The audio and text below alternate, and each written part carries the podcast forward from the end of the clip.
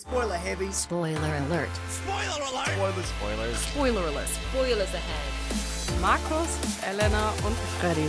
Spoiler warning is in effect.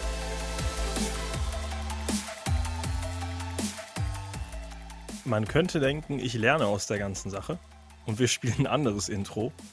Aber nein, wir bleiben dabei. Aber wir haben Elena äh, gerade hier auch über den Flur huschen sehen. Sie aber ist also quasi in der Nähe. Genau, sie ist mental bei uns. Äh, es geht aber mal wieder nur mit uns beiden hier los. Markus äh, und Freddy für euch am richtig. Mikrofon.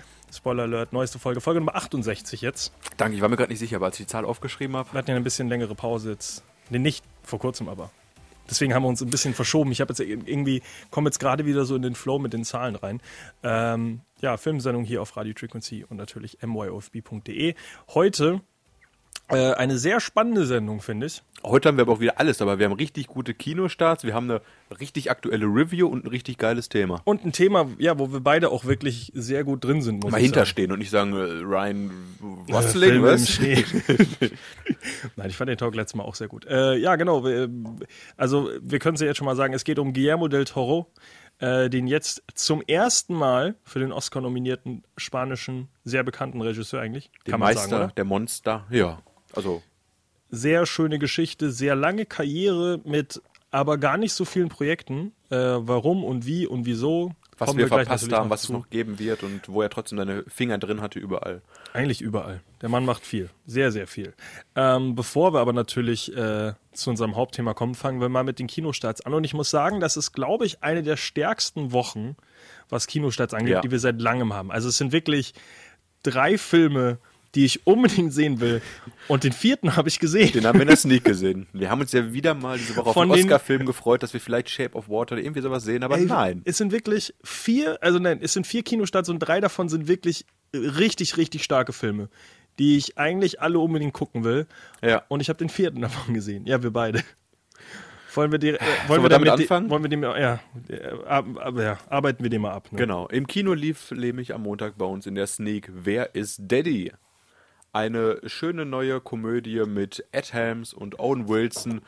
Ed die- Helms bekannt aus der Hangover- Hangover-Reihe, falls der Name jetzt einem nicht. Ich sehe gerade, ich habe Der mit, mein, der mit dem Mike Tyson-Tattoo im Gesicht. auf, mein, äh, auf meinen Notizen habe ich mir einfach bei Daddy nochmal die, die Story von Shape of Water drunter kopiert. Ah, gut. Was äh, gerade irgendwie gedacht habe, meisterhafte Erzählung, was? Da kann ich ja Nein. diesmal. Äh, Ich kann die Story noch aus dem Kopf gefühlt erzählen auch. Ja, hoffe ich doch. Wir haben ihn ja beide vor kurzem erst im Kino gesehen. Äh, es geht natürlich darum, dass Ed Helms und Owen Wilson auf der Hochzeit von ihrer Mutter, gespielt von Glenn Close. Und die beiden sind Zwillinge, das muss man dann auch mal erwähnt haben. ah ja, stimmt, das, habe ich auch wieder vergessen. Das Das, sieht geht doch voll unter, direkt. das geht doch voll unter im Film. Ich dachte, irgendwann ist der Twist, dass sie keine Zwillinge sind, weil das total viel Sinn ergeben Auch würde. der aber- Twist wäre noch schlecht gewesen, weil die sich halt komplett nicht ähnlich Ja, aber sehen. es wäre mal ein Twist gewesen. Ja, das ist genauso wie, äh, wir können ja schon mal so viel, es ist ja eigentlich kein Spoiler. Es ist, es erinnert einen sehr, sehr stark an How I Met Your Mother. Barney und äh, sein Bruder suchen ihren, Ja. äh, suchen ihre, ihren Vater. Also der wichtigste Spoiler, den wir eigentlich sagen können, ist, dass der Film unter aller Sau ist. Eine Äh, totale Katastrophe. Ganz kurz natürlich erstmal noch zur, zur, zur Story. Also die beiden äh, sind auf der Hochzeit ihrer Mutter. Es ist nicht die erste Hochzeit, glaube ich. So hat man es zumindest verstanden am Anfang, meine ich, wo sie dann sagen, äh, Ach ja, die war doch hier mit dem Tierarzt immer noch länger verheiratet oder so. war sie wirklich, es ist, Ist es relevant? Nein. Egal, aber auf jeden Fall auf der Hochzeit. Die Mutter ist jetzt nicht die jüngste. Owen Wilson ist natürlich jetzt auch nicht mehr die jüngste. Ähm, Ed Helms ist auch nicht natürlich auch nicht. Auf jeden Fall äh, lernt, lernen sie durch einen sehr dümmlichen Zufall, äh, der passiert äh, auf dieser Hochzeit. Irgendwie stellen sie fest, dass die Person, die sie dachten, dass äh, die ganze Pers äh, Leben ihr Vater wäre. Also sie haben ihren Vater nie getroffen, aber sie haben halt ein Bild von, von ihrer Mutter bekommen, wo der Vater angeblich drauf ist. Und durch einen extrem dummen, weit hergeholten Zufall äh, finden sie raus, dass es eben nicht der Vater ist, sondern dass der woanders ist. Also dass das einfach nur irgendein Bild von der Person ist. Genau. Wie es halt immer Und so ist dann- mit so Leuten, die haben zu viel Zeit im Leben und zu viel Geld. Und zu viel Geld, um einfach auf der, in ganz Amerika durch die Gegend zu fliegen, weil Owen Wilson aus einem absolut bescheuerten Grund Multimillionär ist. Wo dann später rauskommt, er ist anscheinend doch nicht so wo am Ende aber nochmal rauskommt, er ist doch wieder reich geworden, weil er noch, noch einen dümmeren Plan hatte. Ich will gar nicht zu viel spoilern, wobei ist eigentlich scheißegal. Auf jeden Fall machen sie sich auf die Suche nach ihrem Daddy. Äh, ja, wer ist der Vater der beiden? Und äh, da treffen sie lustige Charaktere durch ganz Amerika. Und der Film ist so abstrus Das ist, und konfus und nicht nachvollziehbar. Es ist aber eine Komödie, die zwei Stunden geht.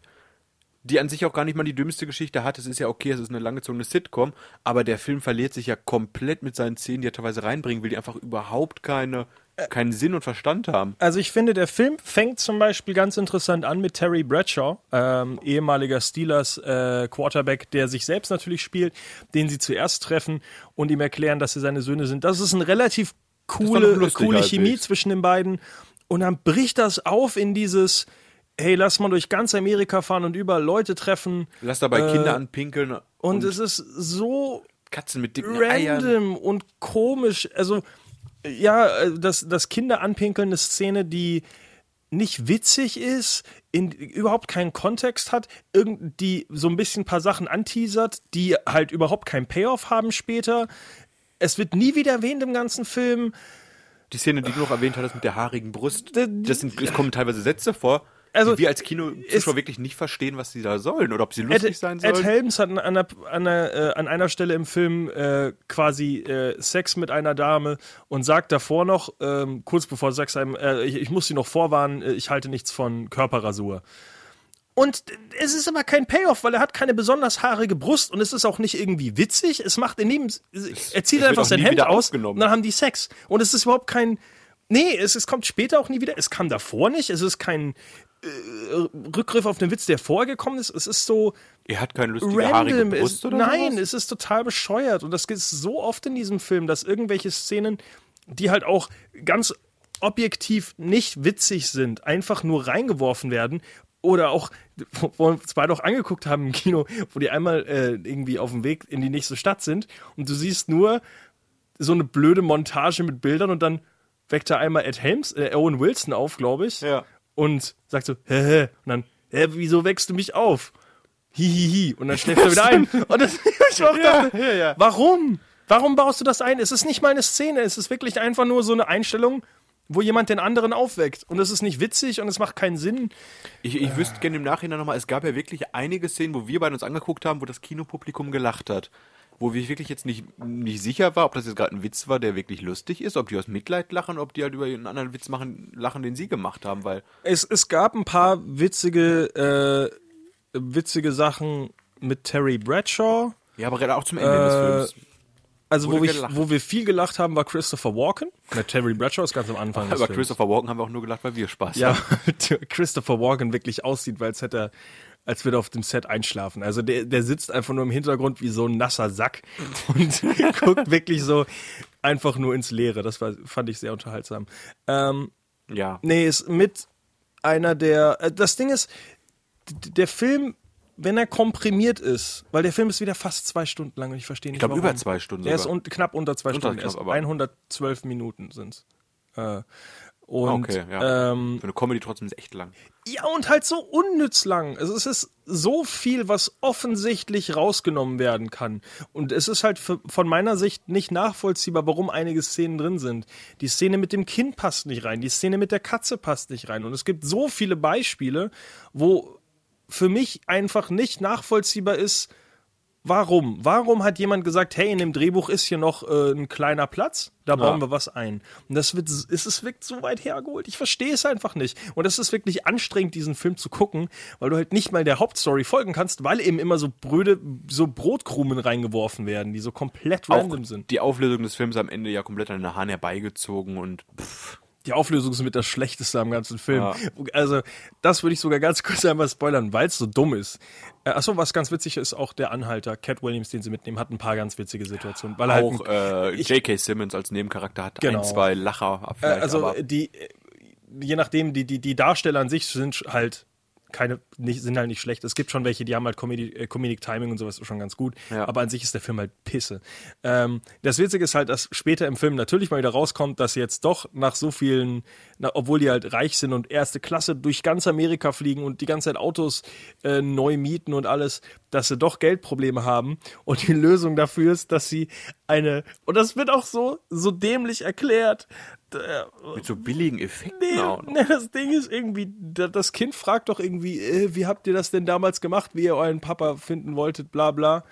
Und dann, ähm, dann sagt er doch, ja, Kind, ähm, dann denkt man sich doch, man hat kein Geld mehr und dann überlegt man sich einfach, eine App raus zu, äh, zu, zu programmieren und auf einmal laden eine Million Leute deine App runter und dann hast Für du über Nacht 4,99. vier Millionen Euro Hey. gemacht. Und die erzählen das ja auch noch genau so, als wäre es ein Witz. Aber das ist genau das Ergebnis des Films, dass sie am Ende doch wieder reich sind. Ja. Keine Und- Sorgen, und- alle und- sind wieder glücklich verheiratet. Und kurz davor ist auch noch so eine bescheuerte emotionales, äh, den ganzen Film noch mal ins Emotionale zu ziehen, das auch voll nach hinten losgeht. Äh, es ist halt wirklich so ein zusammen, so ein Mashup aus äh, wer ist Cartmans Mom, äh, Barney Stinson sucht seinen Vater und äh, Homer Simpson sucht seine Mutter, die noch nicht tot ist.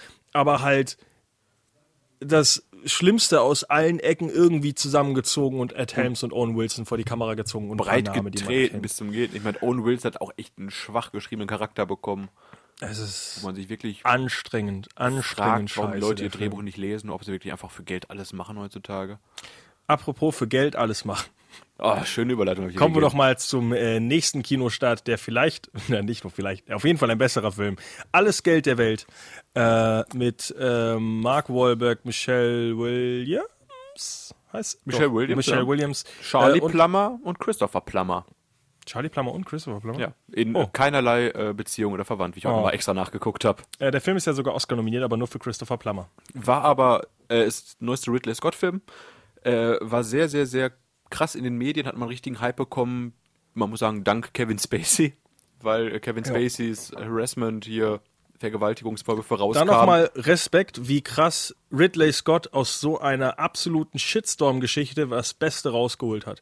Weil der hat sich sowas von den Arsch gerettet mit dem. Also die, allein schon diese die Idee zu haben, okay, ähm, mein einer meiner wichtigen Schauspieler in meinem neuesten Film äh, hat ganz große Probleme und dann auf die Idee zu kommen, nicht ganz große Probleme, hat ganz große Probleme geschaffen, ähm, auf die Idee zu kommen, nochmal Recast zu machen und Pickups zu, äh, zu machen. Äh, in und- Rekordzeit auch noch wirklich. also Hammer. Ähm, ich glaube nicht, dass äh, ja, dass ich also ich kann mich nicht erinnern, dass sich ein äh, Regisseur noch so last minute schon mal den Arsch gerettet hat. Der einzige, der mir noch einfällt, ist vielleicht der äh, hier Peyton Reed mit Ant-Man, Ah, okay. der mit einem sehr undankbaren Projekt noch versucht hat, äh, Scheiße zu Gold zu machen.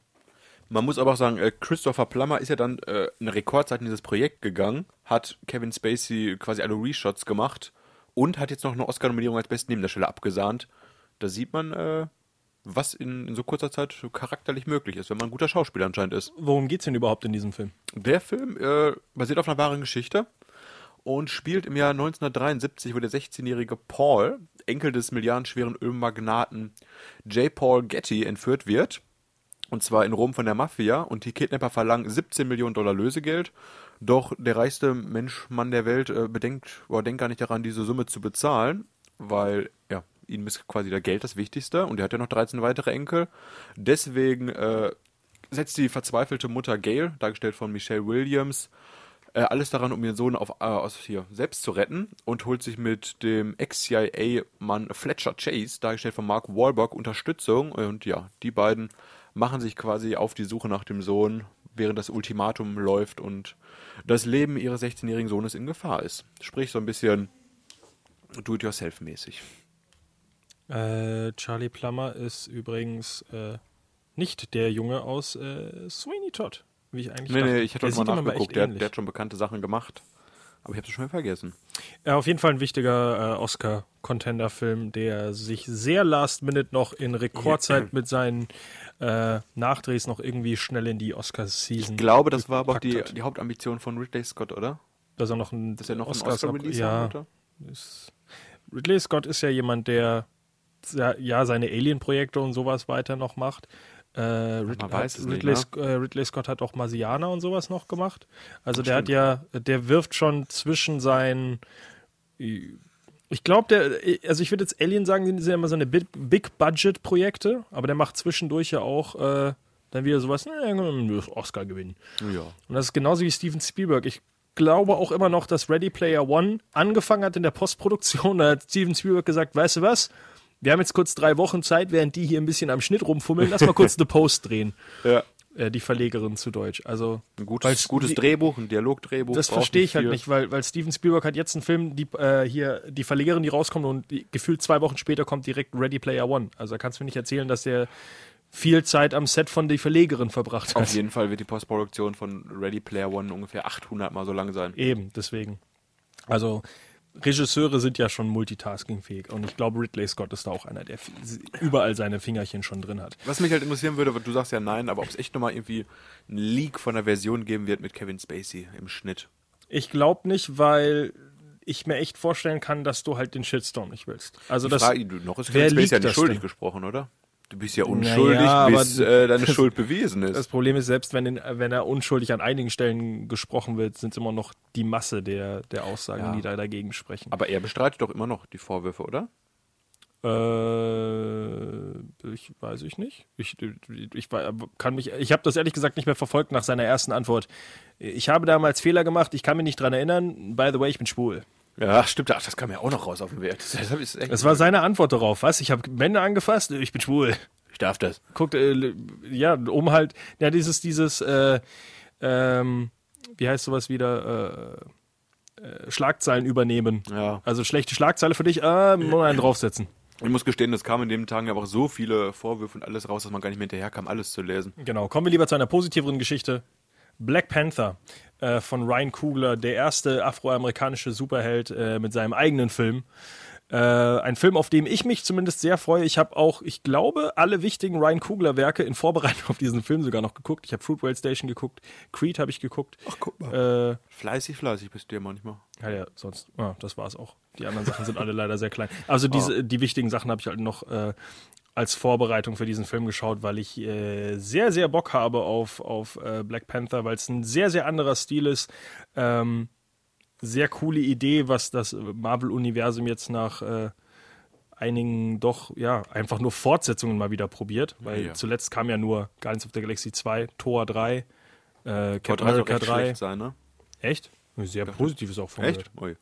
Egal. Ich mag Tor einfach nicht schlecht. Black Panther auf jeden Ant-Man 2 Fall- kam auch aus der Trailer aktuell übrigens. Chadwick, äh, Chadwick Boseman spielt T'Challa, äh, eben auch Black Panther und er ist eben der neue äh, König des äh, Von Wakanda. Königreichs Wakanda, ähm, das ja in äh, Captain America Civil War schon vorgestellt wurde. Und ja, der erste Afro äh, afroamerikanische Superheld. Weiß ich, ich habe ehrlich gesagt, hab das ist auch wieder so ein Film, wo ich mich ein bisschen distanziere von Trailern und sowas. Ein alter Feind dieses Landes erhebt sich von neuem. Gespielt von Michael B. Jordan, der bis jetzt in jedem Ryan der Black Panther wird erstmals auf die Probe gestellt, ob er sein Königreich wirklich verteidigen kann und sein Volk durch die Krise leitet, etc., etc. Das Schicksal seiner Welt steht auf dem Spiel. Eine relativ simple Heldengeschichte, sagen wir es mal so. Ich habe Bock drauf, die ersten Kritiken sind sehr positiv. Die ersten Kritiken sind ja, soll der beste Film seit Civil War sein, der jetzt schon immer ein ganze zwei Jahre her ist. Fand ich jetzt nicht so spektakulär, die Aussage. Ich verstehe ich auch nicht ganz, aber gut. Meine Aber ich habe äh, auch deutlich mehr Lust auf den Film als, wie gesagt, auf Tor 3. Auf Ant-Man 2 vielleicht noch ein bisschen, aber Guardians of the Galaxy 2 fand ich aber noch sehr schlecht. Wen hat wir gerade noch erwähnt? Wer kam raus? Was habe ich denn noch? Äh, Doctor Strange. Ach, Doctor Strange. Ja, ist auch irgendwie komplett an mir vorbeigegangen. Civil War. Civil War fand ich auch nicht so gut. Was war denn kurz vor Tor 3, was ich noch vergessen habe? Egal. Äh, einige Sachen. Äh, ich glaube, of es the war gar nicht 2, Galaxy, glaub ja. Ähm, ja, ich, ich freue mich drauf. Äh, und jetzt äh, dein Lieblingskinostart diese Woche. Auf jeden Fall würde ich mal raten, oder? Das Flüstern des Wassers. Genau, unser themengebender Film. Ja, Flüsterndes Wasser ist doch nur Untertitel, oder? Ja, Shape of Water. Shape of Water von Guillermo del Toro mit 13 Oscar-Nominierungen dieses Jahr weit führend. Ich glaube, vier oder fünf vor dem nächsten. Ich meine, acht oder, acht oder neun Nominierungen wären dahinter gewesen. Ui. Und eben, ähm, was ich so cool finde, dass es eben an allen Fronten vertreten ist. Es ist ein Film, der mit äh, dem Score, Sound Edit, Soundmix und Soundschnitt einmal die technische, äh, die technische Riege hat, mit Kostüm und Production Design, die, hm, wie nennt man sowas, äh, kosmetische Schiene, also das Ich find, Aussehen das des Films. gesagt. Ja. Schauspieler, Hauptdarsteller, Nebendarsteller, Nebendarstellerin und dann eben Filmregie, Skript und Kamera. Also der Film hat eigentlich alle, alle Barrieren, die man irgendwie so im, äh, Barrieren sag ich, also alle Chargen wirklich abgedeckt, wenn es um Oscars geht. Da ist für jeden Mann was dabei. Rundumschlag. Ja. Willst du kurz zusammenfassen, worum es geht? Ich, äh, ja, ich habe Hals bei dem Film, aber ähnlich wie du mit Black Panther. Und der, Film hat ja auch eine relativ kurz gefasste Synopsis. Und zwar spielt das ganze Werk äh, vor dem Hintergrund des Kalten Krieges im Jahr 1963 und erzählt eine poetische Liebesgeschichte in einem Hochsicherheitslabor, wo die Regierung daran arbeitet, quasi eine Kreatur zu erforschen, was die äh, stille und einsame Mitarbeiterin Elisa oder Elisa mitkriegt. Und ja, zusammen mit ihrer Freundin Zelda, dargestellt von Octavia Spencer, versucht sie halt dieses Geheimnis, dieses geheime Experiment auffliegen zu lassen, ein bisschen zu sabotieren. Und das reicht eigentlich schon, um zu wissen, was in der Geschichte los ist. Es gibt ein Wassermonster im Regierungslabor und das gefällt der guten Frau nicht. Aktuell sind mehrere Leute daran, äh, Shape of Water ein bisschen Salz in die Suppe zu schütten. Äh, Oh. mit, mit den Behauptungen, oh, es ist keine Suppe in dem Film. Ich, weiß nicht, ich, dachte, es eine ich dachte, was mit. Salzwasser sagst du jetzt. Nein, nein. Ähm, die irgendwie sagen, Moment, das ist meine Idee, die du geklaut hast, Guillermo del Toro. Auf der einen Seite ist es einmal sind es die Kinder von einem Autor, der ein Buch geschrieben hat, was vor Jahren irgendwann zu dem Film umgesetzt hat, wo eine Frau sich in einen, ja, mit einem Delfin verliebt irgendwie, der intelligenter ist als alle anderen und dem dann irgendwie bei der Flucht verhilft. Äh, das viel wichtigere, viel witzigere ist eigentlich ein Kurzfilm, der vor zwei Jahren rausgekommen ist. Ich glaube aus Norwegen, Niederlande, oder? Niederlande Ich dachte, es war Niederlande. die Ecke da oben. äh, Ahnung. ich dachte, skandinavischer Film, aber gut, dann Niederlande. Ähm, ich glaube, du hast ihn auch noch geguckt. Äh, sehr, sehr kurz. Hab ich sehr, sehr gesehen. ähnlich auch. Ähm, das äh, Schöne an der Geschichte, finde ich, ist nur, dass ja äh, sich direkt das Department selber und die Leute, die den Kurzfilm gemacht haben, danach geäußert haben und die haben einen privaten Talk mit Guillermo del Toro bekommen und haben dann über Monster geredet und wie sie selber äh, eben zu dieser Idee gekommen sind und über ganz andere Ecken gegangen sind. Und das Witzigste ist wohl, dass sie gesagt haben, ja, wir haben diesen Film zwar vor zwei Jahren rausgebracht, 2015, aber Guillermo del Toro nach seinen Geschichten hat wohl weit, weit, weit, weit, weit vor uns schon diese Idee gehabt, Seit wie er, neun Jahren ungefähr. die er, wie er, was er da umsetzen will. Und äh, Der ganze Die- Kurzfilm also- heißt äh, The Space Between Us. genau, ja. Ist halt auch ein ist auf YouTube. kurzer Kann man mal gucken. Indie-Shortfilm. da geht es halt auch um eine Frau, die im Regierungslabor arbeitet, wo eine Wasserkreatur gefangen gehalten wird, die sie am Ende halt rettet. Ist halt wirklich sehr, sehr ähnlich und die YouTube-Kommentare sind auch alles andere als nett. Und jeder zweite YouTube-Kommentar ist dann quasi wieder anmeckern, dass die Leute mal besser recherchieren sollen. Mhm. Aber es gibt halt Leute, die sehen das große Ganze nicht und Aber ragen del, einfach gerne mal. Del Toro ist eigentlich definitiv nicht jemand, der Ideen klaut, sondern der ja eher sagt, hey, guck mal, was für tolle Ideen ich habe. Weil es ist ja, wie du schon gesagt hast, der Meister der Monster. Er ist jemand, der extrem viel Creature-Effects macht, der extrem viel Liebe in seine, Projek äh, seine Projekte steckt. und extrem viel Zeit. Und äh, apropos Zeit, das ist nämlich genau das Ding. Also das erste Projekt, was man von ihm ansprechen sollte, wäre Kronos. Kronos? Kronos, keine Ja. Ahnung. Aus dem Jahre 1993. Das erste Mal, dass er mit Ron Perlman zusammengearbeitet hat. Definitiv aber nicht das letzte Mal, wie wir gleich dazu kommen sollten. Ähm, den Film habe ich leider nicht gesehen, auch wenn der Trailer sehr cool aussieht, habe ich ihn Ich nirgendwo habe mir den gefunden. Trailer auch angeguckt. Äh, hat Lust, also sehr epische Musik hatte er. Ja, ich fand ihn sehr witzig. Also ist aber auch so ein, so ein Horrorfilm, den ich nur gucken würde, weil äh, ja, Recherche über Guillermo del Toro. Vielleicht nicht was, was mich so interessieren würde. Es geht im Endeffekt äh, darum, dass es ein altes, ja, so eine Art Amulett, irgend so ein äh, Ding halt gibt, was einem ewiges Leben schenkt. Ja. Und äh, das wird verloren, wiedergefunden. Und äh, ja, dann geht es eben um Kampf um Leben und Tod. Und anscheinend äh, kann man nicht nur nicht altern, sondern man überlebt irgendwie alles, dem Trailer Echt? zu urteilen, der sehr, sehr viel spoilert, meiner Meinung nach. Ja, der Trailer, ich habe auch ab der Hälfte nicht mehr hingeguckt, weil dann doch irgendwie recht viel wirres Zeug passiert ist. Ganz kurz, apropos Trailer. Hast du den äh, aktuellen Trailer zu dem nächsten deutschen Film gesehen, äh, Bleibt nicht stehen? Oder Halt Nee. nicht an? Oder keine Ahnung? Ich Mit nicht, ihr, ihr Blabla Wöning. Nein. Wilke Wöning. Wie kommst du darauf? Weil das wieder ein Trailer ist, wo ich sage, Deutschland, warum? Die, du siehst wirklich durch diesen Trailer das Ende des Films. Und das ist halt so offensichtlich. Gegen also die Bank hatten wir es damals schon, ne? gegen die Bank war wirklich, wo der letzte Shot im Trailer ist. Offensichtlich. Und da Haben ist es auch wieder so. kontrolliert, was wirklich so war? Es ist offensichtlich so, die stimmt. letzte Ja, Szene stimmt, im Trailer stimmt, ist. Hast du denn das Geld aus dem, äh, Ach, ja, aus ja. dem Auto geholt? Und dann brennt das Auto oder sowas. Und genauso ist es, äh, ja, Spoiler zu bleibt, steigt nicht aus, glaube ich, heißt der Film. Du siehst einfach im Trailer, ähm, dass ja irgendwie, äh, er hat ja ein Auto, das ist so speedmäßig, er kann aus dem Auto nicht aussteigen und dann, wie seine Kinder eben aus dem Auto geholt werden, siehst du schon im Trailer. Du siehst, wie sie die, äh, die Türen des Autos dann abnehmen, um seine Kinder zu retten. Und Ja. du siehst, wie das Auto ohne Türen in den Fluss fährt. Okay, Also im Endeffekt, worum, warum bin ich denn noch gespannt? Gar nicht mehr, weil es deutscher Film ist sowieso. Verstehe ich nicht. Okay, sorry. Nächster Film. Äh, von 1973, äh, 93 zu 97, Das vier Jahre Pause.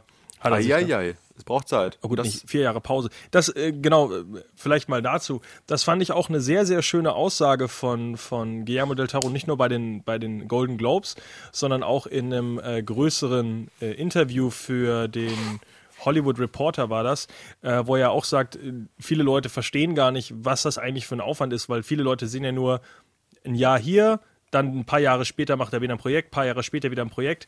Und er sagt ja, er hat einen Deal mit einem absolut ineffizienten Teufel geschlossen, dass er drei Jahre seines Lebens immer dafür gibt, für einen Eintrag bei IMDb. Und viele Leute gar nicht sich darüber bewusst sind, wie viel man eigentlich verliert durch so und wie viel man eigentlich hergibt an, an Lebenszeit für ein Projekt. Und äh, auch in diesem Interview zum Beispiel ging es darum, dass der Regisseur, der jetzt ähm, Darkest Hour gemacht hat, Dunkelste Stunde, Ja. mit Gary Oldman, äh, darüber erzählt, dass er Pan gemacht hat und wie er komplett zerrissen wurde, dieser Film. Und dann ist eben Guillermo del Toro sitzt auf der anderen Seite und sagt aber auch, ähm, und äh, erzählt dann halt die Geschichte, wie man hat ein Projekt, worüber man sich, worum man sich zwei Jahre kümmert und alle Kritiker zerreißen das komplett. Und er sagt, wenn du nicht ein komplettes Stück Scheiße bist, dann fühlst du dich schlecht und du sitzt zu Hause und denkst dir, was habe ich die letzten Jahre gemacht an diesem Projekt, was jetzt einfach nichts mehr wert ist und einfach nur, du fängst wieder von Null an bei deinem nächsten Projekt, aber hast im Hinterkopf, dass du gerade ein Versager bist. Ist echt krass. ähm, also wird man so nicht drüber nachdenken. Und er ist halt jemand, der so viele Jahre in jedes Projekt reinsteckt, dass man eben auch öfter diese Lücken hat. aber ist nicht gerade das nächste Projekt eins, was er nicht zu seinen besten, beliebtesten Werken zählt? Mimic Genau. von 1997, das erste Mal, dass er mit Josh Brolin zusammengearbeitet hat. Von Glaub- Miramax bezahlt. Ich glaube, Budget waren Reedus. 25 Millionen. Also schon eine höhere Kategorie, die er da an Geld hatte. Wieder ein Horrorfilm. Ja. Und äh, Angriff der Killerinsekten übrigens der deutsche Untertitel. Genau, sehr lustig. Es geht im Endeffekt darum, dass ähm, die Wissenschaftler sagen, hey, wie bekämpft man am besten eine Seuche mit Robotern und dann nicht mit Robotern, mit eigenen Käfern. Auf jeden Fall äh, Ja. züchten sie eigene Käfer und äh, die ja besei beseitigen irgendwie eine Seuche, werden aber dann vielleicht auch plötzlich zum Gegner der Menschen im Verlauf des Films. Viel wichtiger. Mimic ist nach meiner Recherche der erste Film, in dem er mit seiner späteren Muse Doug Jones zusammengearbeitet Spielt hat. er die Kakerlake in dem Film? Nein, äh, er spielt in der Szene, in dem Film sogar wirklich einen Menschen. Oh. Das hat man danach selten gemacht. Ne? Das geht halt, es geht darum, dass New York von Kakerlaken, von der Kakerlakenseuche überfallen wird und die Leute züchten eine Schabe, die Insektenforscher, die halt diese Kakerlaken ausrottet und dann werden die Schaben quasi zum Problem. Der Trailer sah sehr trashig aus, fand ich. Ähm, aber Guillermo del Toro auch ganz schön in dem Interview, ich habe nochmal ein Interview mit ihm geguckt, ja, ähm, hat er auch erklärt, dass äh, er zwar äh, ist, das zwar ist das seine größte Horror, das größte Horrorerlebnis, das er hat, aber er sagt trotzdem, alles, was im Film gelandet ist, was visuell ist, was die Kamera betrifft, was seine Regiearbeit betrifft, ist alles nach seinen Wünschen. Okay. Er bereut es nicht. Er sagt einfach nur, er würde nie wieder so eine Geschichte haben wollen. Der Film hat noch ein, eine Fortsetzung oder eher ein, ein Remake bekommen, dann nochmal einen zweiten Teil. Aber nicht Also- mit ihm. Nein, nein, ey, er war dann nicht mehr, nicht mehr bei. Aber anscheinend ist diese Mimikreime beliebter, als wir dachten. Äh, sonst äh, Rückgrat des Teufels 2001, dann das nächste Projekt, wieder vier Jahre dazwischen, wo er sich dann natürlich drum gekümmert hat. Das ist auch ein absolutes Herzensprojekt von ihm gewesen, wo ich leider aktuell, also wo ich nicht so viel jetzt dazu rausgefunden habe, weil es halt ein spanischer Film ist. Manche, manche nennen es aber äh, das Gegenstück oder quasi das vervollständigende Stück zu Pans Labyrinth.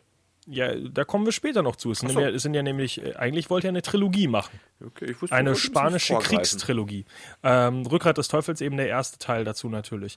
Ähm, es geht um verfluchtes Waisenhaus. So. Ja, spielt im Jahr 1939. Spanien befindet sich in den letzten Tagen des Bürgerkrieges. Und ja, der zwölfjährige Carlos kommt quasi in dieses Waisenhaus, wo es ein bisschen spukt. Und ja, ich habe den Film leider auch noch nicht geguckt, aber er klang relativ spannend. Hast du denn Blade 2 gesehen aus dem Jahr 2002? Ja, aber Sein ich erstes fürchte richtiges auch, Hollywood-Projekt. Ich fürchte auch, es ist gefühlt bis 2002 her, dass ich ihn gesehen habe. Den wollte ich echt eigentlich noch mal gucken als Vorbereitung, habe ihn aber leider auch nirgendwo gefunden, Mhm.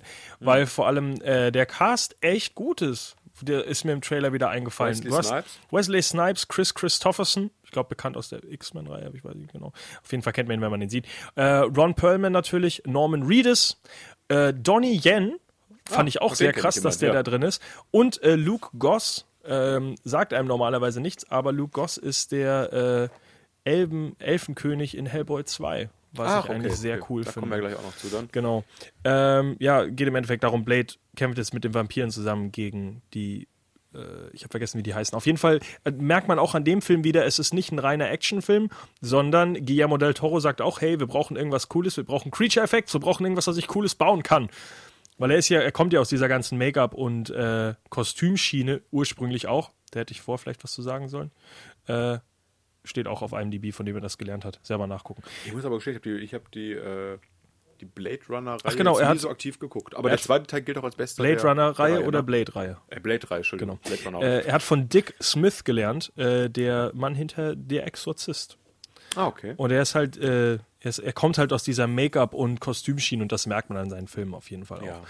Und äh, ja, genau, von Blade 2 kommen wir jetzt mal Zehn zusammen. Jahre oder so als Special Effects Leiter Mensch dann noch gearbeitet. viele Sachen gemacht aus der Gegend. Ja. Also das, äh, ich finde es halt schön, dass das halt bis heute sein ein riesen Einfluss auf alles ist, ist was er eigentlich Ja, macht. generell aber auch die Farbgebung in seinen Filmen, dass die dieses schon mit Kronos hat angefangen, diese Chromfarben, die er benutzt und all sowas, das ist schon eine Handschrift, die man äh, gerne wiedererkennt, sagen wir es mal so. Also der weiß, was er macht, der Mann. Äh, sein nächstes Projekt, das erste, was eigentlich auf jeden Fall dann auch hundertprozentig sehenswert ist aus einer Hollywood-Sicht, wenn man jetzt sagt, die, ganze andere Sa die anderen Sachen sind mir zu alt und Blade 2 ist scheiße. Hellboy aus dem Jahr 2004. Genau, abermals mit Ron Perlman. Genau, mit äh, Ron Perlman als Hellboy natürlich, äh, Selma Blair, guter Cast allgemein. Doug Jones natürlich jetzt hier John als Ape Hurt. Sapien, ähm, John Hurt als sein Papa von Hellboy, quasi sein Adoptivvater. Sein- sein Ziehvater. Ähm, das Coole ist halt an Hellboy, dass er auch, äh, also erstens mal, dass der Film extrem viel ähm, Puppen benutzt. Äh, Ja. CGI dann, wenn man CGI braucht, aber richtig, richtig geile Ideen und die Kreaturen sind alle so durchdacht und sehr, sehr eigen. Also vor allem in der heutigen Zeit, wo man sagt, es ist irgendwie alles schon passiert und außerdem, äh, außerdem, wie heißt es wieder, äh, äh, aus den Xenomorphs, aus, außer Alien so, gibt es ja. keine tollen neuen Kreaturen mehr, weil keiner hat mehr Ideen. Ähm, also bei Guillermo del Toro sucht sich immer noch, also er findet immer noch die wahnsinnigsten, verwirrendsten Kreaturen. Ähm, in Hellboy 2 auch. Alles spielt Doug Jones quasi. Ja, also wirklich, wirklich krasse Sachen. Ähm, allein schon diese, diese quasi Hunde, die er dann immer jagt, die auch diese Tentakel am Kopf haben, aber gleichzeitig diese Bewegung von Mischform aus äh, Hund und Löwe und alles. Also sehr, sehr, sehr, äh, ja, krasser Für Film. alle, für alle, die es gar nicht wissen, äh, im Zweiten Weltkrieg sind die Nazis Ach ja so, auf der ja. Jagd nach okkulten Gegenständen und dergleichen. Da gibt es sehr schöne Verschwörungstheorien und dergleichen. Und in dem Film ist es halt so, dass sie ein Portal, ein Dimensionsportal öffnen zu einer anderen Welt und mit dieser Beschwörung ein monströses Wesen holen wollen, was sie im Krieg quasi unterstützt. Die amerikanischen äh, Soldaten schaffen diese Zeremonie zwar zu unterbrechen, aber eine Bestie hat es rausgeschafft. Das ist halt eben dieser kleine, süße Hellboy noch mit seiner dicken Faust. Und den nimmt halt eben sein Ziehvater, Professor Broom, auf und äh, zieht ihn quasi groß, abseits von der Gesellschaft, also im Geheimen. Und ja, Hellboy wird zu einem rauchenden großen alten Monster, der aber irgendwann mal Bock hat, auch draußen ein bisschen zu kämpfen.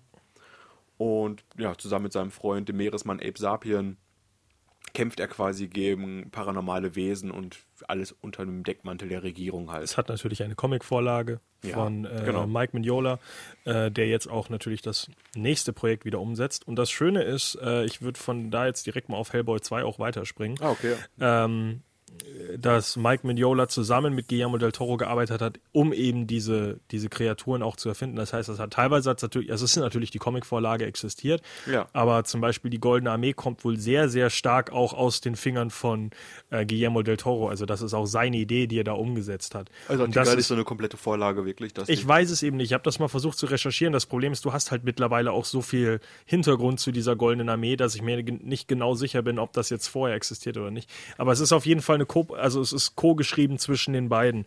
Also ich glaube, dass da ähm, dass Guillermo, also dass Del Toro da wirklich viele Sachen selber noch rein erfunden hat. Und selbst wenn nicht, geht es halt darum, wie kriege ich diese Kreaturen auf die, auf die große Leinwand. Allein schon der Trollmarkt in Hellboy 2 Ja, ist super. eine so aufs kleinste und also so detailreich wunderschöne Szenerie mit so viel witzigen unterschiedlichen Kreaturen. Also da steckt so viel Liebe hinter dem Projekt, ähm, wie es halt eigentlich leider heutzutage nicht mehr normal ist.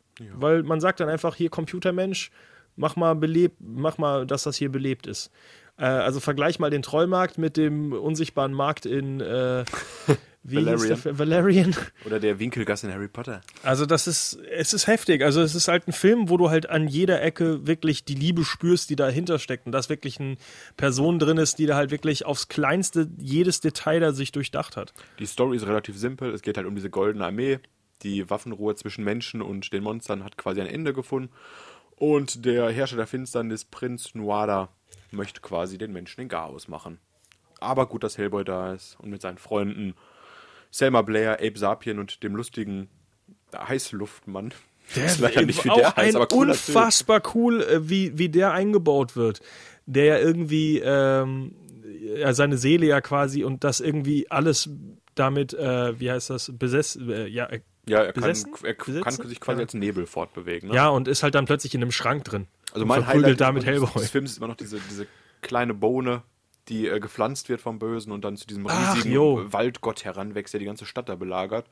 Das ist halt schon eine richtig Auch eine sehr äh, imposante Szene. Emotionale Szene, wo er eben Ja. dann sagt, das ist der letzte seiner Art, ob er das denn über sich bringen kann, dass er eben dieses, diese Waldkreatur, die eigentlich, ähm, ja, wie gesagt, die letzte seiner Art ist und halt irgendwie den Wald vertreten soll und bla bla und sich nur selbst verteidigt und eigentlich nichts anderes will, ob er die denn wirklich töten will für die Menschen, die ja, Ja. eigentlich daran schuld sind, dass es diese Wesen nicht mehr gibt. gibt, ich weiß gar nicht, ob es im ersten oder zweiten Teil, weil mal diese, diese postapokalyptischen Szenen, wo du wirklich nur Hellboy mit seinen Flügeln vor der ausgelöschten Welt sitzen siehst. Falls du dich Ich habe den erinnerst. zweiten vor kurzem geguckt, also Okay. glaube ich, ist das aus dem ersten. Auf jeden Fall hätte, hätte die Reihe gerne weitergehen dürfen. Jetzt gibt es bald einen neuen Hellboy, wurde vor ein, zwei Wochen abgedreht. Äh, mit dem netten Herrn aus Stranger Things. Mit dem ja, Sheriff aus der Netflix-Serie. Ich weiß leider nicht, wie er heißt. ich weiß es auch, gleich. Auch ein älterer Herr. Man darf gespannt sein, was die Reihe bringt. Ich weiß auch nicht, Ein wie. älterer Herr. Ich weiß, ja, Ron Perlman war jetzt so, auch nicht gerade. so ein alter Mann. ja, man, man darf gespannt Hellboy. sein, ob das ein Reboot, ein Remake, ein Prequel, Sequel, Fequel, Dequel, was auch immer wird. Ein 3D-Quill? Ich habe keine Ahnung. Nee, ist ein Reboot der Reihe. Ist ein auf Reboot, jeden ja, Fall, schade, weil ich hätte gern immer noch einen dritten Hellboy-Teil aus der Feder von Guillermo del Toro gesehen. Ja, kommen wir auch noch dazu, warum es dazu leider nie gekommen ist. Weil Aber- irgendwie mag ihn niemand. David Harbour heißt er übrigens. Ah, okay. Und Mila Jovovich ist in dem Film. Hätte man da nicht Selma Blair zurückbekommen können? Ist nicht viel, glaube, älter, die ist niemand- nicht viel älter geworden. Niemand möchte mehr Selma Blair haben, oder? Ah, oder, oh, achso, Mila Jovovich spielt die Böse. Glaube ich. Also, sie heißt Blood Queen. Das klingt böse. Äh, Für die waren ja auch schwarze Roboter in Star Wars. Schade auf böse. jeden äh, Ja, Hellboy, eine sehr schöne Reihe, die ja gerne. Also Die man äh, heute gibt so die ist viele. gut gealtert. Ja, allein schon, ja, wegen diesen ganzen Kreaturen eben, die eben nicht alle aus dem Computer kommen. Sehr cool aus dem zweiten Teil auch CGI-Monster, aber so wunderschön geil durchdacht, diese kleinen Elfen, die sie da losschicken. Die Zahnfee? Ja, genau, diese, ja. ja. genau, Zahnfeen, weil sie ja wirklich Zähne fressen. Und die sind so geil gemacht, weil die ja wirklich auf der einen Seite diese, ich sag mal, diesen Minion-Charme haben, dass, oh, wir sind klein und niedlich, und dann aber diese, ja, die, monströsen diese monströsen, ekelhaften Zähne, die dann irgendwelche, die dann halt, ja, extrem brutal sind auf der anderen Seite. Unglaublich coole Filme, wer sie noch nicht gesehen hat, nachholen. Und jetzt Ja. kommen wir zu dem Film, der genau dazwischen gesandwiched wurde, zwischen 2004 und 2008, kam nämlich 2006 der einzige andere Oscar-Film von Guillermo del Toro raus. El Labyrinto del Fauno.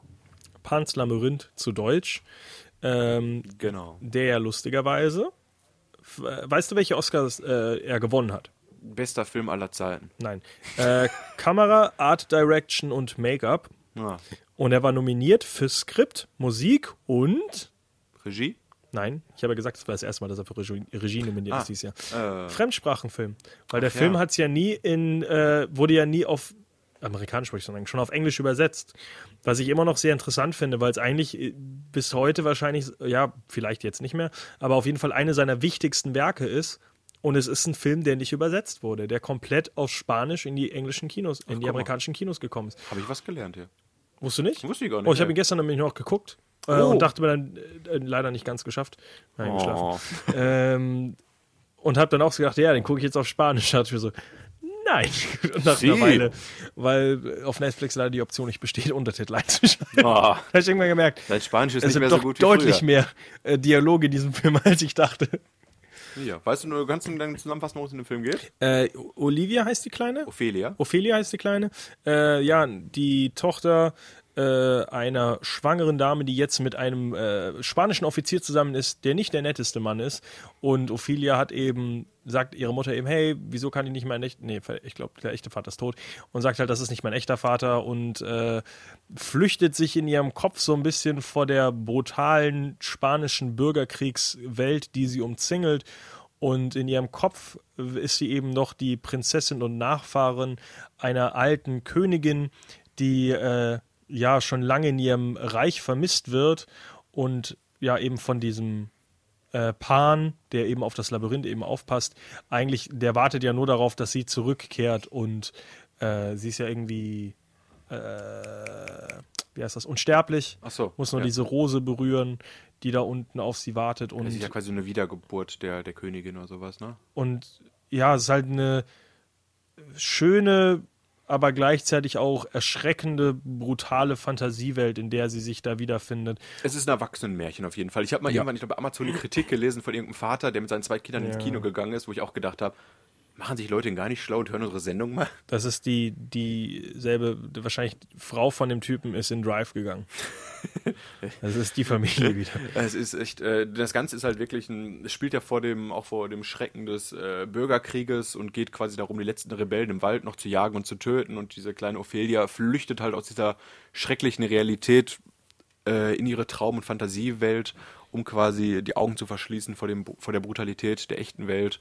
Und der Film hat richtig, richtig coole Matchcuts auch, muss ich sagen. Allein mein Lieblingsmonster aller Zeiten gefühlt ist in diesem Film der, der Pale Man, der mit den, seinen Augen vor, äh, seine Hände hier mit den Augen hat. gespielt wie natürlich von Doug Ich Jones. glaube, Doug Jones spielt aber auch den Faun, oder? Ja. Ja, also spielt alles.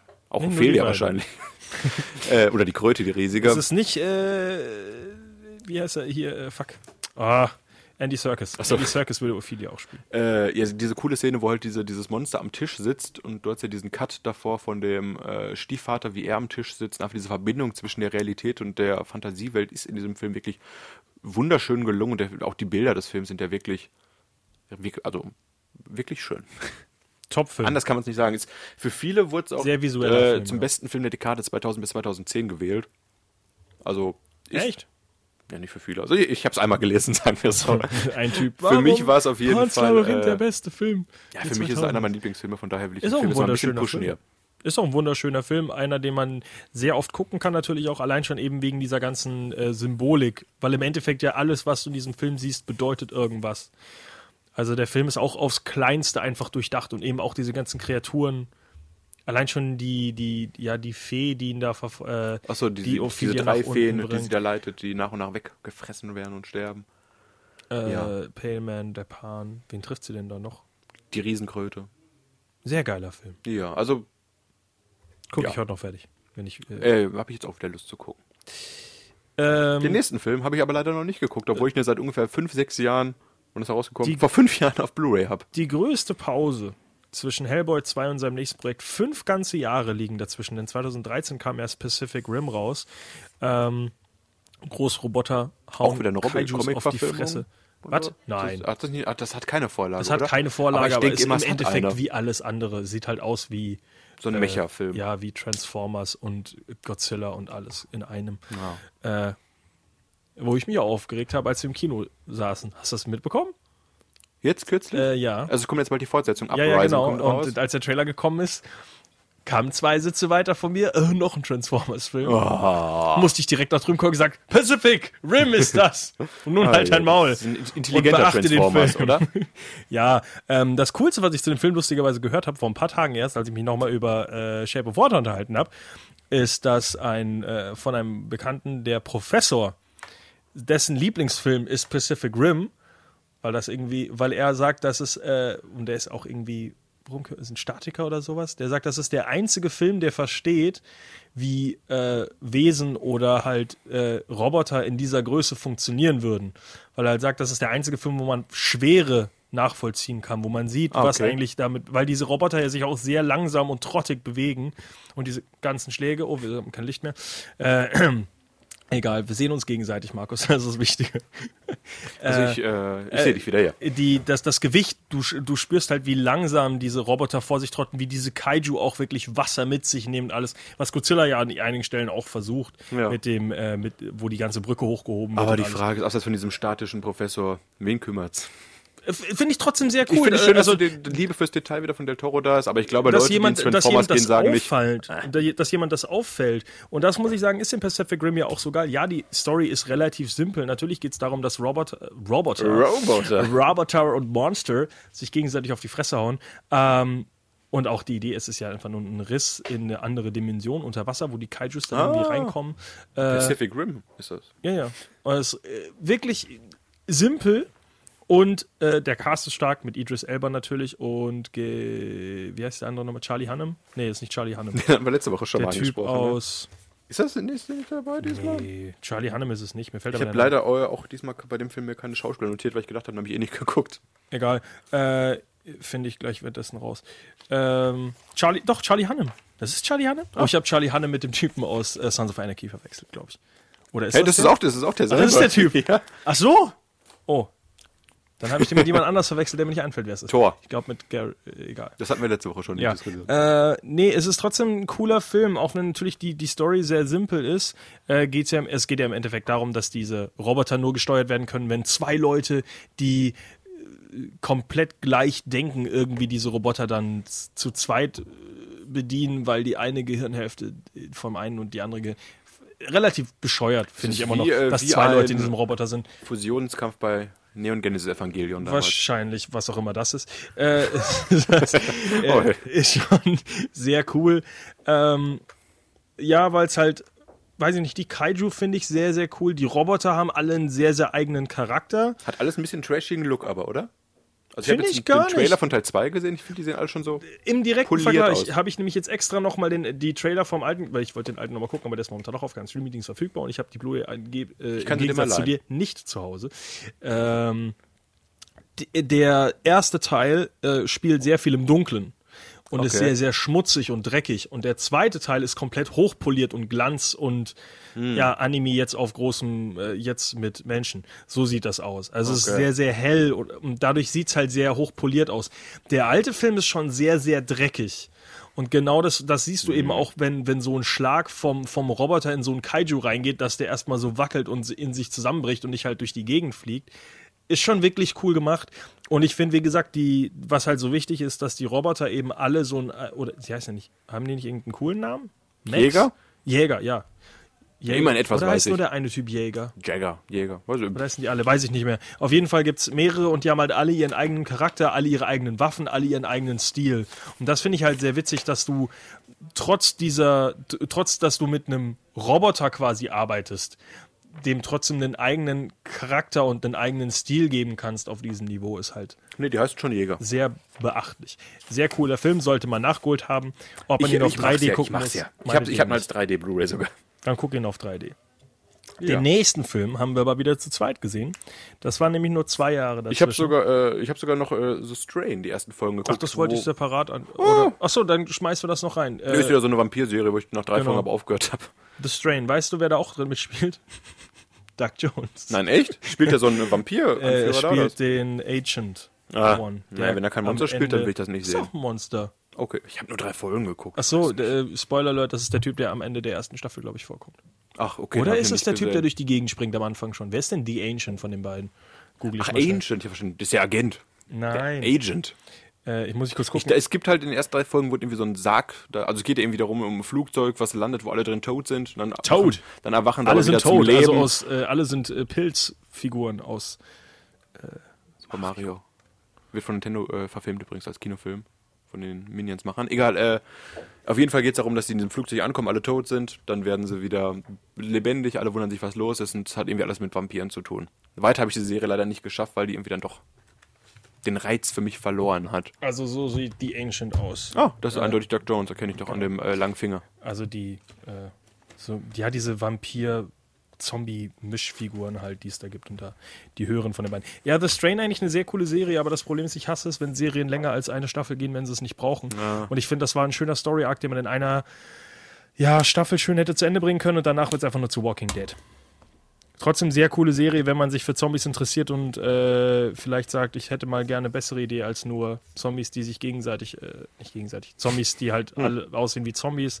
Ähm, Allein schon die Monster, die Figuren, die in The Strain drin sind, sind so kreativ, so cool durchdacht. Allein schon das mit dem Sarg, dass der aus irgendwelchen Würmern sich zusammensetzt zu, einer, zu einem alten Wesen. Ist sehr, sehr Ja, cool. Die ersten paar Folgen gucken, den Rest meinetwegen ignorieren.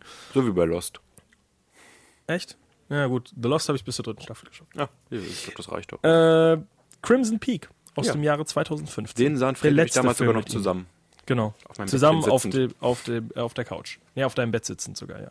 Waren aber noch mehr Leute drin. Ich glaube, Oh. einer ist abgehauen durch den Film. Ja, äh, wann, Leider, gesagt, wann ja. kam er raus? 2015, 15. ne?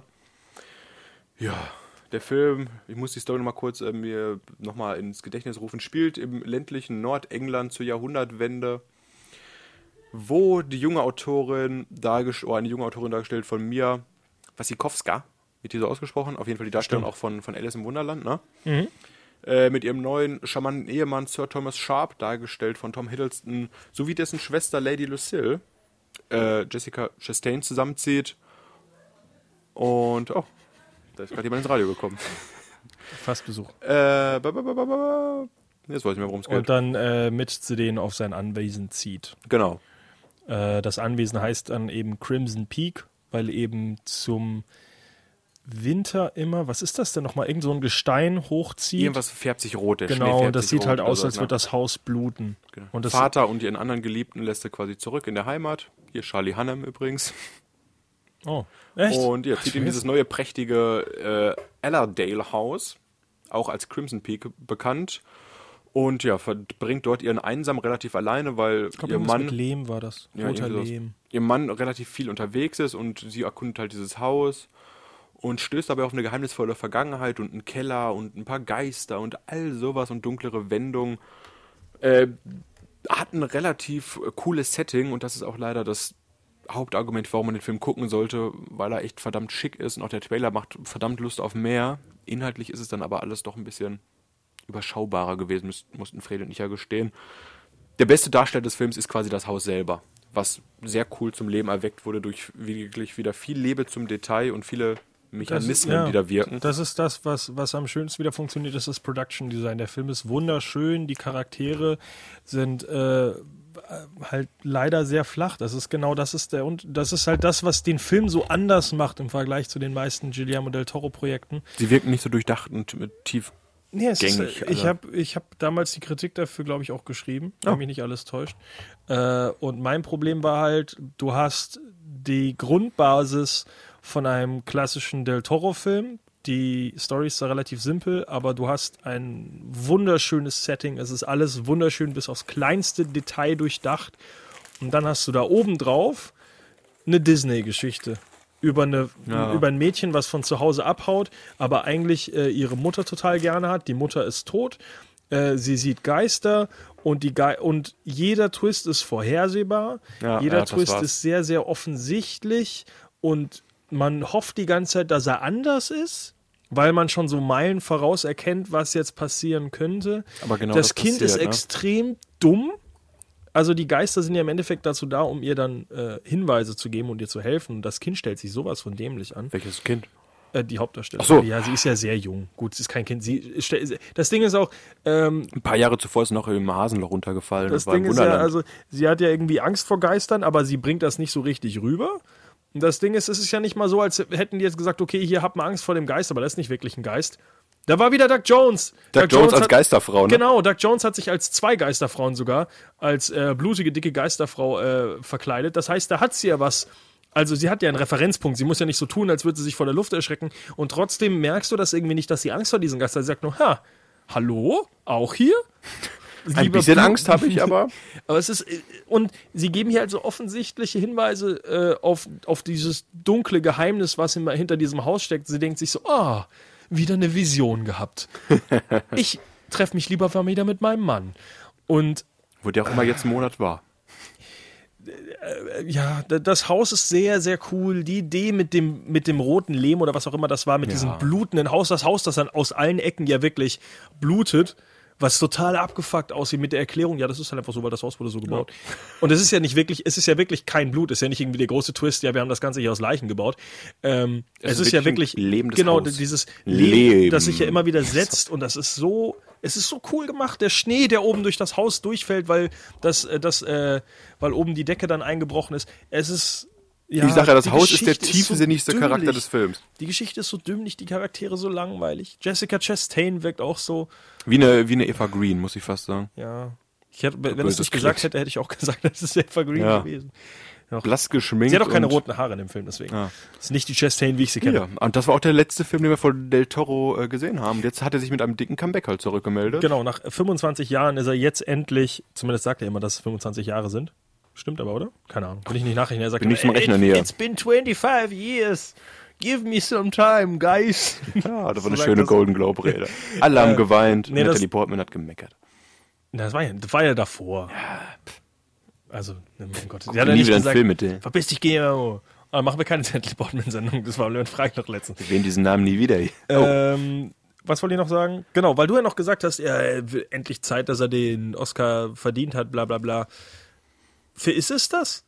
Weil im Endeffekt ist Guillermo del Toro kein Oscar-Filmmacher. Ja. Das ist der zweite Film, wie gesagt, der überhaupt äh, auf Oscar-Radar ist, weil alles andere sind Filme, klar, wo er Herzblut drin stecken hat, wo er sich viel drum kümmert, aber es ist nicht jemand, der wirklich für die Academy gemacht ist. Ich finde es schön, dass Shape of Water so gut ankommt, ja, du hast ja recht. aber er ist eigentlich keiner, der jetzt wirklich einen Oscar braucht. Das ist eigentlich eher so ein. Ich glaube, er war auch keiner, der nach wirklich einen Oscar Zeit braucht. Ich glaube, der wäre auch ganz glücklich ohne Oscar. Der ist auch relativ, das ist schön ist auch, dass er so ein, so ein fannaher Mensch ist. Der macht seine AMAs relativ oft bei Reddit und spricht mit seinen Leuten und tauscht sich aus und antwortet auch auf Twitter. Da hat letztens einer zum Beispiel nachgefragt, was bedeutet eigentlich diese Farbgebung in Shape of Water? Also ich dachte, er hat das nachgefragt, habe ich gerade. Sondern nein. Was ist das eigentlich? Irgendeiner hat auf Twitter nachgefragt, was soll eigentlich diese ganze Grün in deinem Film? Und hat er halt schön zurückgetweetet von wegen, ja, die, die grünen Sachen äh, visualis visualisieren halt die Zukunftssachen aus dem Film und sowas. Und das finde ich ganz toll, wenn der mit seinem kleinen Trollbild bei Twitter, was er hat, auf die Kommentare antwortet.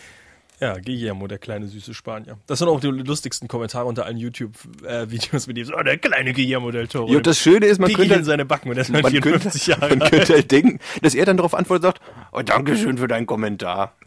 Jetzt drehe ich meinen nächsten Film. Bis in fünf Jahren. Äh, ganz kurz, äh, drei Exkurse habe ich hier jetzt noch mit Guillermo. Einmal ganz kurz äh, in Richtung Doug Jones, mit dem, wo er jetzt alles, äh, was der für ihn alles gemacht hat. Doug Jones natürlich der lange, schlachsige Schauspieler, der alle Projekte irgendwie umsetzt. Max, da irgendwas auf dem Boden. Das ist der, der, der aktuelle Andy Serkis. Man kennt diesen Namen, weiß aber nicht, wie der Serkis aussieht. ist auch aktuell. Ja, ich sag ja, aber bei Andy Serkis wissen, wissen mittlerweile die Leute auch, wie er aussieht. Ach so, auch jetzt ja. sagen Black Panther und sowas. Äh, ja, angefangen in Mimic. In Hellboy hat er erst Ape Sapien gespielt. Im zweiten Teil spielt er Ape Sapien, den Angel of Death und die Chamberlain. Oh, der Angel war auch cool mit diesen tausend Augen, der mit, oder? Das Der hat dieser- keine Augen, oder? Oder irgendwie sowas. Aber heißt er nicht? Ah, nee, Todesengel heißt der. Ja, oder ja, ne? Todesengel. Ah, ja, ja. Der hat keine Augen, das ist nämlich das Wichtige. Das meine ich. Ähm, die Chamberlain sind die, äh, die sich am Anfang mit den, mit den Elfen streiten, am Anfang des Films. In Pans Labyrinth natürlich den Pale Man und Pan. Äh, in Crimson Peak spielt er eben alle, Wei oh, alle Geister. In The Strange spielt er den Ancient One und natürlich jetzt in Shape of Water den Amphibian Man. Dann spielt er außerdem aktuell in Star Trek Discovery noch ein großes Alien und in äh, Nosferatu im Remake spielt er auch noch mit. Also ist sehr faszinierend. Äh, ist irgendwie in jedem Projekt dann irgendwie Es so gibt ein mit Nosferatu-Remake? Habe ich auch erst gele gele Ist das gelernt. in Mache oder ist das, Das raus ist schon? fast abgedreht. Ich Ach so, glaub, also- das ist in Postproduktion. Achso, also noch, habe ich noch nicht verpasst. Nee, nee, kommt bald. Äh, geht um, äh, ja, Um Nosferatu, der, der mal wieder einen äh, Makler sucht für sein Haus. Äh, das ist kein Witz, da steht wirklich so. Der, der erste Film hat auch nicht mehr Story. Und das äh, Interessante ist auch natürlich Guillermo del Toros Karriere als Producer.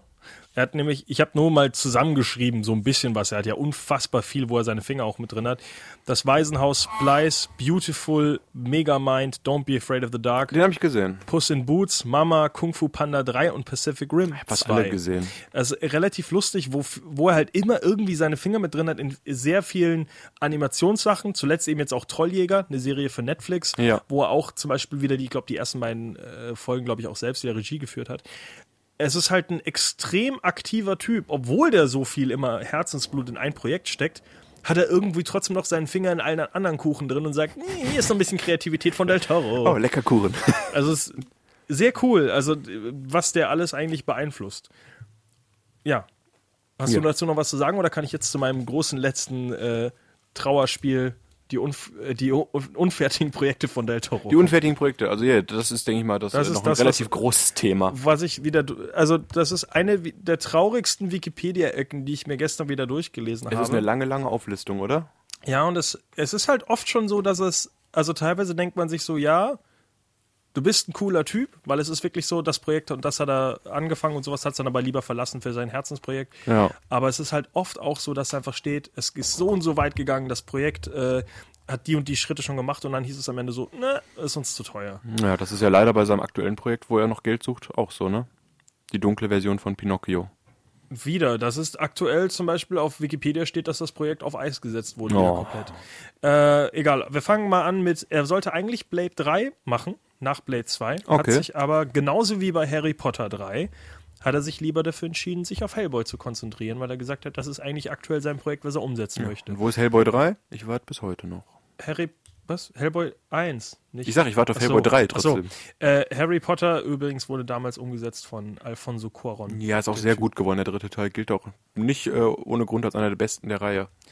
I Am Legend und äh, 3000, also 3993, was eigentlich eben die äh, Trilogie vollständig gemacht hätte aus Devil's Backbone, Pan's Labyrinth Oh. äh, und eben das wäre dann der dritte Teil gewesen der spanischen Kriegstrilogie, hat er verlassen für Hellboy 2.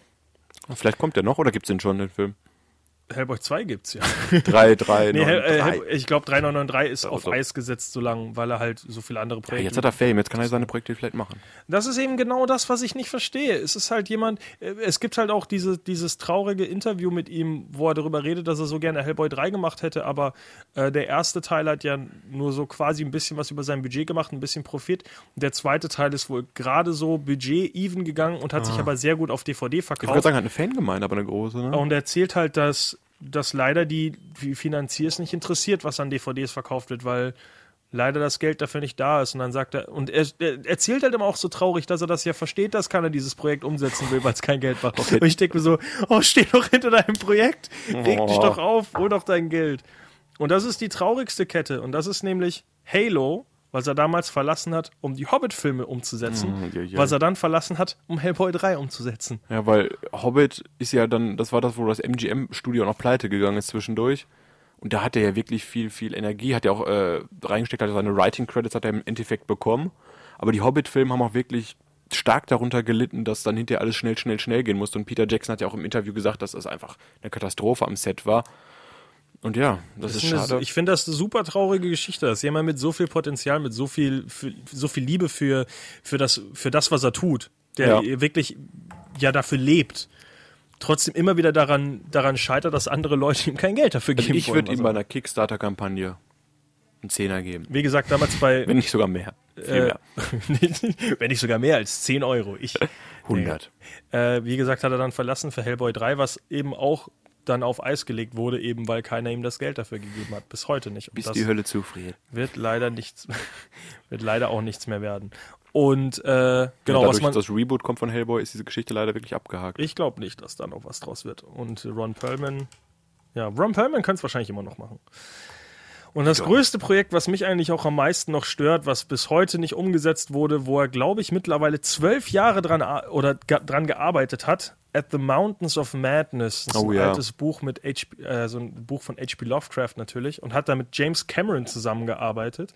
Und sie waren wirklich jahrelang da dran, das irgendwie auf die Leinwand zu bringen. Und bis James Cameron dann gesagt hat, weißt du was? Ich mag blaue Aliens. Und hat, deswegen, hat das dann für Avatar verlassen. Und Del Toro hat auch irgendwann gesehen, dass einfach das Geld dafür nicht da ist und dass ihn halt keiner unterstützt im Ganzen und das dann auch für seine anderen Projekte verlassen. Aber das ist eins der größten Projekte, die eigentlich, wo Leute drauf warten und wo du auch zum Beispiel, ich glaube, da haben wir schon mal drüber geredet hier, äh, äh, Fear of the Unknown, H.P. Lovecraft Dokumentation, wo er auch eine der Personen ist, die dafür genannt wird, neben lauter Autoren und äh, Horror-Science-Fiction-Writern und sowas. Wie viel Liebe der für so ein Projekt hat, was er nie umgesetzt hat, was er nie umsetzen konnte, was wirklich nur am Anfang der Anfangsstufe war, es nicht mal in die Vorproduktion geschafft hat und wie viel Gedanken er sich da schon gemacht hat, ist einfach faszinierend.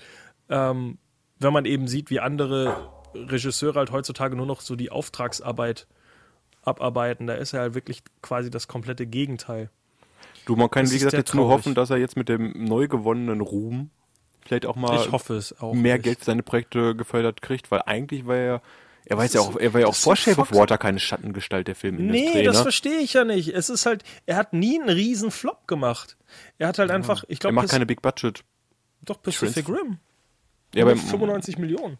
Ach so, er, er macht kein, äh, er macht nichts, was jetzt äh, jeden direkt anspricht. vielleicht sollte er wirklich in Stil, Spielberg-Manier äh, ab und an mal irgendwelche familientauglichen Blockbuster raushauen und davon im eigenen Geld mal so einen Film produzieren. Das ist aber halt genau das, was er nicht ist. Ja, Und das das finde ich ist es ja. genau das Traurige daran, dass eben die Leute, die, wer waren das nochmal? Äh, Gab es einen sehr interessanten Regisseur, der irgendwie drei Filme hintereinander einfach nur gemacht hat, so ganz offensichtlich. Weiß nicht. Rodriguez auch? Oder so? Robert Rodriguez hat doch diese Spy Kids-Filme auf jeden Fall auch gemacht. Ja, das Nur um Beispiel Geld zu auch, machen. Ja. Aber gibt's viel, also es ist halt, Ich finde ich find seine Prinzipien ja gut, es ist halt nur schade für Leute wie uns, die dann niemals seine Werke zu Ja. Gesicht kriegen. ja. Und irgendwann äh, in 50 Jahren, wenn er, Gott bewahre, vielleicht tot ist, kramt dann, irgendein, 104. kramt dann irgendein Regisseur die Sachen aus und sagt, ey, sehr nette Konzeptzeichnung, das drehe ich jetzt mal am einem Wochenende fertig. Es ist, Ist halt nicht geil geworden, aber ist fertig. Ja, es ist halt, es ist traurig. Ganz kurz noch die Sachen, die er, äh, wo er immer ein bisschen, äh, zumindest in Gedanken war, dass er das umsetzen sollte, war natürlich auch The Wolverine, Schön und das Beast, die letzte Umsetzung, die natürlich dann, wo von Anfang auch Emma Watson mit dabei war, auch bei seiner Idee schon, äh, wo er sich dann auch irgendwann äh, von dem Projekt distanziert hat. Der letzte Godzilla-Film, Dark Universe, äh, diese, die DC-Variante, nicht die, die äh, Variante mit Tom Cruise. Und eben aktuell Pinocchio, wo jetzt auch noch so ein bisschen Wo er nach nicht Geld ganz gefragt klar hat. ist. Es ist wirklich traurig, weil es gibt so viel. Äh, hier Pacific Rim 2 wollte er erst umsetzen, hieß es auch, äh, wart mal ein bisschen. Dann hat er versucht, Hellboy 3 umzusetzen, dafür auch kein Geld bekommen. Hat dann eben dieses kleinere Crimson Peak gemacht. Ja, es ist schon schade. Also jemand, der sich eben nicht verkaufen will, sondern einfach nur das umsetzen will, was ihn so Der Kunst machen will. ja. Also wer es noch nicht geguckt hat, guckt mal die Golden Globe Acceptance Rede von ihm, Ja. wo er darüber redet, wie Monster ihm sein Leben gerettet haben, dreimal in seinem Leben. Wo er nur noch, wo das die letzten waren, die ihm irgendwie noch ja, den Arsch gerettet haben, um sein, um das, was er so liebt, umzusetzen. Er hat ja einen Pakt Sehr, mit den Monstern seiner Kindheit schön. geschlossen. Hat er? Ja. Und jetzt verarbeitet er seine Albträume quasi in all seinen Filmen. Sehr, sehr, also Eine sehr, sehr emotionale. sehr, sehr traurige, emotionale Geschichte. Ich gehe jetzt weinen und äh, äh, äh, Gucken uns noch einen Del Toro-Film an. Wie gesagt, wenn, wenn, ihr seht, äh, dass da eine Agenturanschrift ist, nehmt doch mal so ein bisschen Geld, packt den Umschlag und schickt ihm zu und sagt, mach, mach was Gutes, mein Junge. Senior. Und kneift ihm in die Backen. in seine haarigen Backen. Äh, sehr schön, äh, sehr schöner Talk. Auch ein vielleicht der emotionalste Talk. Ich bin hier fast am Weinen. Nein, Oh. nicht. Äh, doch, Ich sehe dein wirklich Tränchen. eine sehr schöne Geschichte rund um rund um den den kleinen Spanier, der nur was was Schönes Großes machen will. Guillermo del Toro. Äh, weißt, worum es in den kommenden äh, Folge geht? Ich habe es nämlich geschrieben, aber du hast nicht drauf geantwortet. Natalie Portman. Äh, in der nächsten Sendung sind unsere Kinostarts nämlich die Verlegerin. Ja. Ja, Und Tom Hanks Talk höre ich hier, den wir schon hatten. den wir schon hatten und den Meryl Streep Talk, den ich mir nicht zutraue. Äh, ja, äh, die Verlegerin, Game Night, Wendy 2 Ach und, du Jimmy, Game Night, was eine Scheiße. oh sorry, Game Night kommt das Jahr, äh, kommt die Woche drauf. Ah, okay. Sorry, die Verlegerin, Wendy 2 und Auslöschung. Ah, unsere liebsten Pferdefilme, schön. Ja, also haben Okay, wir Natalie Portman Talk vielleicht. Pferdefilm Ne? Talk oder Natalie Portman Talk oder Polit Talk, äh, Intrigen. Ich weiß es noch nicht. Ich, wir müssen das noch hinter den Kulissen irgendwie klären, worum es geht. Auf jeden Fall nicht so emotional und traurig wie äh, Ja, doch, wenn wir bei Natalie Portman ragen. naja, bis nächste Woche, dann wisst ihr auch, wofür wir uns entschieden haben. Vielen Dank fürs Reinhören. Adieu.